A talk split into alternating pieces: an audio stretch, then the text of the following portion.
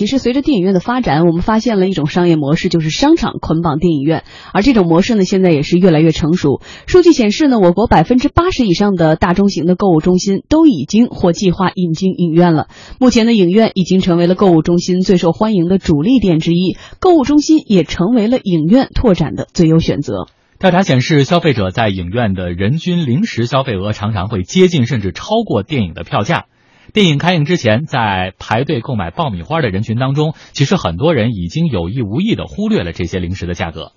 一项针对人们在影院等娱乐场所的消费行为的调查显示，消费者在影院的人均零食消费额常常接近甚至大于电影票价的本身。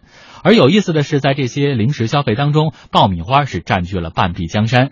电影院、爆米花这两个原本并不关联的词汇，因此走到了一起。如今，大片配爆米花已经成为了人们看电影的标配。那么，为什么在电影院的爆米花价格那么高，还有人买呢？专家认为，这些零食的热销归功于影院所营造的特有的消费氛围。在电影院里，你买的不是爆米花，而是一种甜蜜轻松的休闲体验。它会给我传递一个我非常甜蜜的、浪漫的都市生活中体验，所以它是我们付出的是一种消费体验啊，而这种体验它和电影院。和电影院那种浪漫的场景和都市生活，它是契合在一起的。如果你在路边小店里面卖爆米花，那你完全卖不到电影院的那样的价格。正如星巴克卖的不是咖啡，而是城市的公共生活空间。同样，影迷们也愿意为电影院的氛围而为高价爆米花买单。如今，越来越多的电影院还想方设法的多卖爆米花，比如在装潢上，让大厅的每个细节之处都巧妙的将顾客的注意力转移到食品上，降低卖品的排队时间，提升爆米花的品质，让顾客因为记住爆米花的香气而记住自己的影院。我们电影院很有特点的地方，就是卖票和卖食品是在一起的。它是一个一体化的一个销售过程啊，我们可能以前到迪家电影院，我们买了电影票以后，我想吃爆米花了，可是我去排队再去买爆米花，但是在我们影院不会，就是你你你只要一次性把你的影票爆米花买好，然后你就不用再二次排队了。电影院最赚钱的不是电影票，而是爆米花；麦当劳最赚钱的不是汉堡，而是可乐。这里的商业逻辑已经引申为爆米花经济学。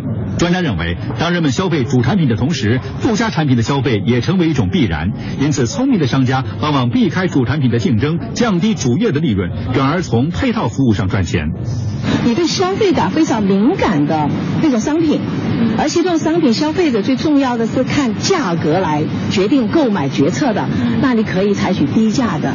但是对消费者不怎么注意的那些品类，而且价格不敏感的，你可以把价格搞高一点，这样的话可以保证你整体的利润。就好像比如说我们餐馆一条这个清蒸鲈鱼，呃，我只卖二十八，但是有可能我再会点一个花生米是十二块，你也觉得它不贵，但是花生米的利润那就非常高。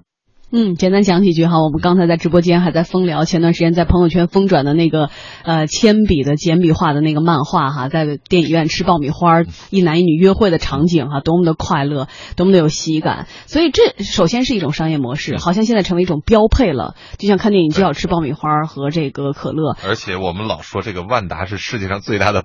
爆米花公司对，其实最后卖的更多的可能 它的利润基本上从爆米花出来的。对，另外一点，现在大家开始觉得说创新不足，好像吃看电影就是爆米花了，那只能是爆米花或者只有爆米花吗？其实我们想啊。我们最早去看电影院是去剧院看的，嗯，就是都是剧院兼着放电影，对吧？它都有一个舞台的。对我们小的时候可能叫什么工人文化宫啊，去这种地方。嗯，所以我就一直在想啊，其实你看啊，它巨大的这个空间，很多时候都是空着的。嗯，而且这种空间，其实你稍加改造，你做一个小舞台，你比如说，呃，因为一个购物中心里至少一个影院至少有六七个厅，对吧？六七个厅，它完全可以多样化的这种经营。比如说，我能不能在那开个会？嗯，我经常在想说，有一个舞台，有这种仪式感的这种公司的会议，其实我愿意放到一个小有求婚放在电影院的那个地方。啊，对，这个是现在已经好多都在用了啊。开会去那儿太太洋气了吧？不，因为你比如说一百人的会议室，一般公司里没有，嗯，对吧？但是，一百个人的一个剧院式的，你可以又放 PPT，然后你又可以上去讲，可以投影宣传片。对，这样我觉得其实你把这个空间啊利用好。第二一个前厅，嗯，就是所有影院的那个前厅呢，大家都在去琢磨，除了放点那个做广告的那个发发那个纸贴的，你还能做些什么样的活动，对吧？这个我觉得，其实作为电影院来说，如何把这个空间能充分的利用好，而不是说我就是卖爆米花、卖水、卖衍生品，就这么简单的一个空间的利用，我觉得这个生意不是这么简单的去做。哪怕你说去卖票、年票、套票、家庭票这种组合能不能去卖，对吧？你现在都是说我我买一个电影卡，对吧？这电影卡反正到哪儿都是多少钱，打一半的折扣，然后我就可以去看了。